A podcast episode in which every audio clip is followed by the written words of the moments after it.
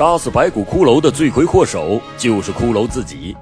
欢迎收听老欧讲大案奇案系列之《荒地白骨》，来源危言耸听。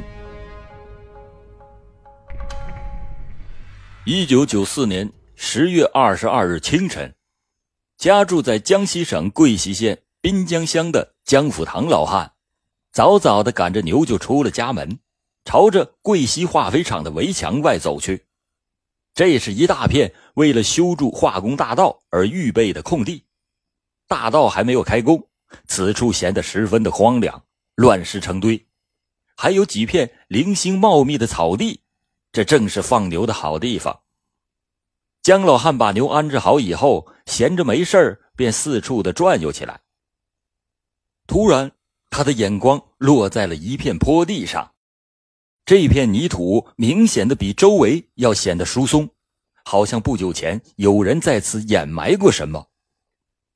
好奇心促使着江老汉走了过去，接着他提着赶牛用的竹棍细心的撅了起来。突然，一只僵硬的手骨从土中露了出来。哎呦我的娘啊！这江老汉像触电似的嚎了起来。他吓得连滚带爬的把牛赶回了家，然而，连填写自己姓名都需要向阿 Q 用画圈来代替的江老汉，受到了如此的惊吓，压根儿他就没有想到应该去报案。这事儿一传十，十传百之后，才传到了公安局的耳中。这时已经是十月二十八日的上午了。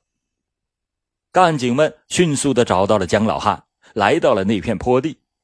认准了地点之后，操起工具就开始挖掘。不一会儿，一只颅骨就出现在两个人的面前。八点四十五分，县公安局刑侦队赶到了现场。这坑里是一具完整的裸体尸骸，已经成白骨化，死者头北脚南，呈仰卧状卧于坑内，一堆黑色的乱发混杂在土中。腰臀下还垫着一只蛇皮袋，颅骨已经自然脱离。经过尸检表明，前额当中有两处明显的单刃的锐器伤。在尸骨的旁边还有一包白色包装的桂花牌烟盒，里边还剩有四支带过滤嘴的香烟。距离中心现场南侧十五米远的地方，有一堆烧毁衣物后留下的残余物。很明显，这是一桩杀人藏尸案。尸检鉴定以后，发现死者是个二十岁左右的男性青年，死亡的时间应该在一个月左右。这凶手胆大心狠，不仅裸尸掩埋，而且点火焚毁了衣物证据，说明凶手在附近有落脚点儿，熟悉现场的情况，并且有一定的反侦查经验。于是，一个以现场为中心、辐射全县以及相邻地区的调查展开了。在这人口众多的工业城市、铁路、公路畅通的交通要道，要查一个没有明显特征的白骨谜案，谈何容易？两天以后，经过多次走访电视台、派出所及有关单位，多名失踪者的名单摆在了专案组的面前。然而，再次核实比对，皆与现场的白骨对不上号。与之同时开展的对嫌疑对象的调查也在进行，但经过反复的核实，这些人又都没有作案的条件，侦查工作陷入了困境。到了十月三十一日这一天，刚出差回来的刑侦队员徐火才提供了一条线索，他说。十月二十五日，益阳县广播电视局的一位五十多岁的男子曾经来队里打听过失踪儿子的下落。这个人提供的年龄、身高以及失踪时间与幺零二八案的死者有相似之处。很快的，警方在益阳县广播电视局内找到了寻儿多日的方子华夫妇。失踪的方斌珍，现年十六岁。是益阳县花亭中学的高一学生。据他父亲介绍，方斌真是十月五日午后出走，下落不明的。那天清晨，还有一个男青年曾经来打听方斌真，听说对方不在，便转身就走了。在调查中，方的父亲还向干警提供了两条重要的情况：一个就是方斌珍失踪以后，他的父母焦急万分，撬开了他的书桌的抽屉。发现了一张用作业本的纸写的欠条，内容是：今欠到方斌真二百元整，限一个月内还清，如果不还，后果自负。欠债人方明，收债人方斌珍。当方的父亲来到县志敏中学寻找方明时，发现他正是十月五日清晨。来找方斌真的那个青年，询问时，方明只说是那天本来是想与方斌真一同是前往贵溪，在车站碰到了两个他不认识的人，方斌真就和他们同去上饶了。第二个是，方的父亲在寻子过程中，曾经在贵溪的火车站遇到了相识的联防队员金钟，金钟确认。五日的下午，方斌真和一位男青年来过贵溪，并且还和他讲了话。鉴于上述情况，赴益阳小组当即决定调查方明。这个方明当年十六岁，家住在益阳县，现在志敏中学高中二年级读书。为了方便在县城上学，方明就租住在益江镇望江路的一座民房里。方明的父亲叫方四新，原来是一名教师，在八四年因为犯盗窃罪被判处过五年的有期徒刑。方明的胞兄胞姐都在贵溪化肥厂工。就在去年，方明还在化肥厂子弟学校上了半年的学，熟悉这个厂的周围环境。根据方明的班主任反映，在十月五日的下午。方明曾经以病假为由，没有来学校上课。方明的房东说，十月五日的那天晚上，方明回来的很晚，而且衣着不整，神情还有些异常。在调查过程中，干警们也获悉了方斌珍在学校表现的也不怎么好，经常的与一些不三不四的人厮混在一起，爱惜那种白色包装的桂花牌香烟。干警们带回来的方斌真的全身照片，通过与尸骨的比照鉴定，可以认定死者就是方斌真。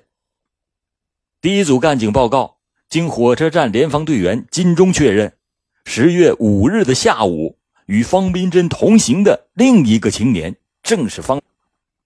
第二组外调人员也报告，方明与化工厂的亲属关系完全属实，于是。专案组果断的决定拘传方明。方明被拘押来贵溪以后，面对威严的审讯人员，当时年纪不大的他却装出了一副若无其事的模样。随着审讯工作的不断深入，在交代十月五日这一天的去向时，他却始终的没有办法自圆其说。很快的，方明完全丧失了抵抗能力，只得如实招供。是我杀了方明珍。这出战告捷是人心大快，然而，专案组的指挥人员们却显得十分的冷静和慎重。他们再次对方明所交代的犯罪事实一个环节一个环节的进行了仔细的研究，反复的推敲。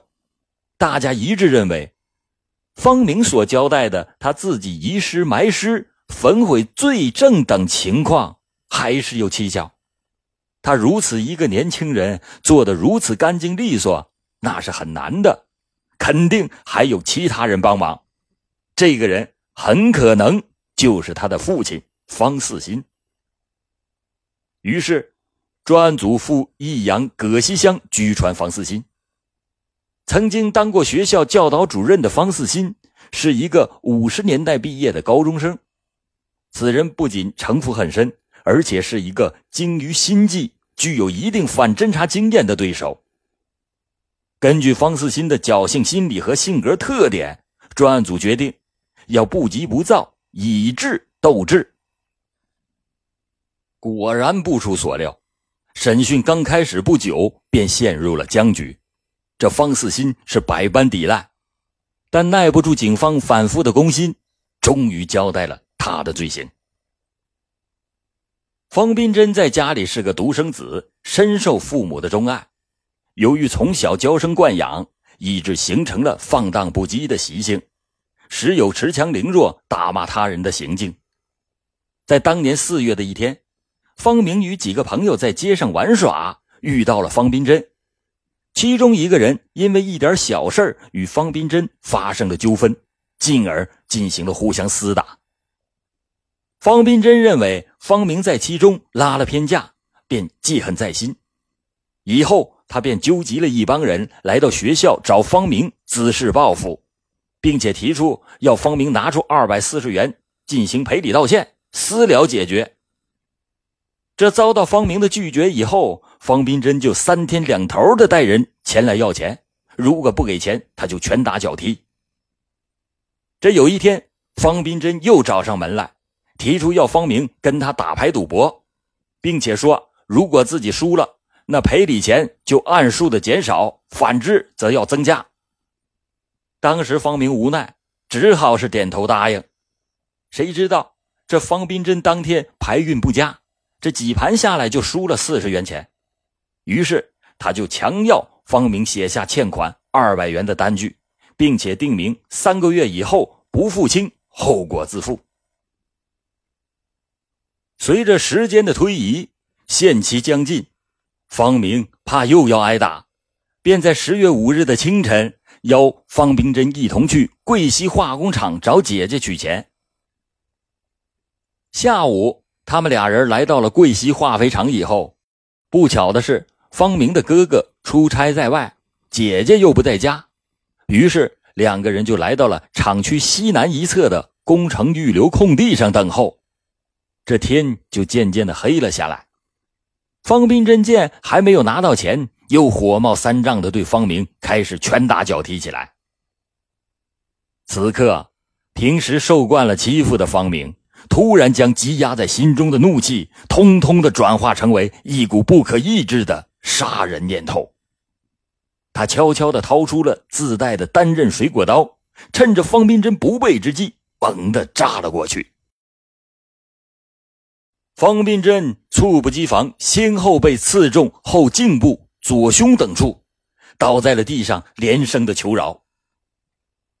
可是杀红了眼的方明。索性一不做二不休，边骂边朝方斌真的头部、胸部、腹部连连的扎去，简直到了疯狂的地步。见方斌真完全断了气，方明才将尸体拖到附近一处有半人多高的茅草丛中，并且用几片破编织袋遮盖了起来，然后朝着火车站的方向奔去。进了车站。他把刀子丢进了一列正在行驶的货车的车厢里，自己连夜赶回到了益阳。第二天一早，方明步行回到家中，见他失魂落魄的模样，他的父亲方四新不由得愣住了。当他得知事情的真相以后，便更加的恐惧起来。杀人的后果，他又何尝不知？方四新开始谋算起埋尸灭迹的计划。十月六日的午后，按照事先的约定，方明赶到了车站，与提着篮子的方四新会合。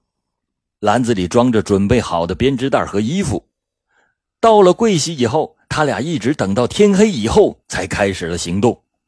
他俩来到了藏尸的地点以后，方四新用一只编织袋套起了死者的头部。而另一只套起了双腿，然后在自己的肩上垫了一只编织袋，扛起尸体就朝着围墙外奔去。方四新叫方明在旁边望风，自己操起从女儿住处拿来的铁铲，挖出了一个坑。老谋深算的方四新为了避免暴露死者的物证，便动手将死者身上的衣裤鞋袜全部都给扒光，装进了一只编织袋以后，将光罗的尸体扔进了坑内，用泥土和碎石盖掩起来。为了避免留下痕迹，方四新脱下了沾有血迹的衣服，点火烧毁，换上了带来的衣服。最后，将装有死者血衣的编织袋放在了一个土坑里，用土掩上，与地面持平，并且用一些枯草败叶撒在新土上面进行了伪装。可以说，如果不是姜老汉心血来潮，方四新埋尸的地点那是很难被发现的。当时方明因为还属于未成年，按照刑法规定，没有被判处死刑，而是判处了无期徒刑。方四新因为包庇罪被判处了有期徒刑三年，父子二人同时锒铛入狱。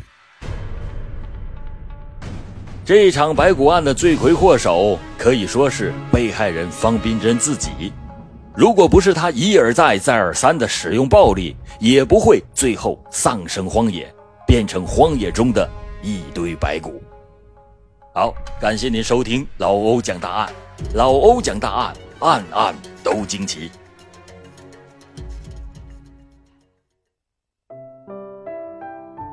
节目最后告诉大家一个业余赚钱的好方法：预知二零一九年最赚钱的创业模式，请加专业导师了解详情。加 QQ 六九八零四四二二六九八零四四二二。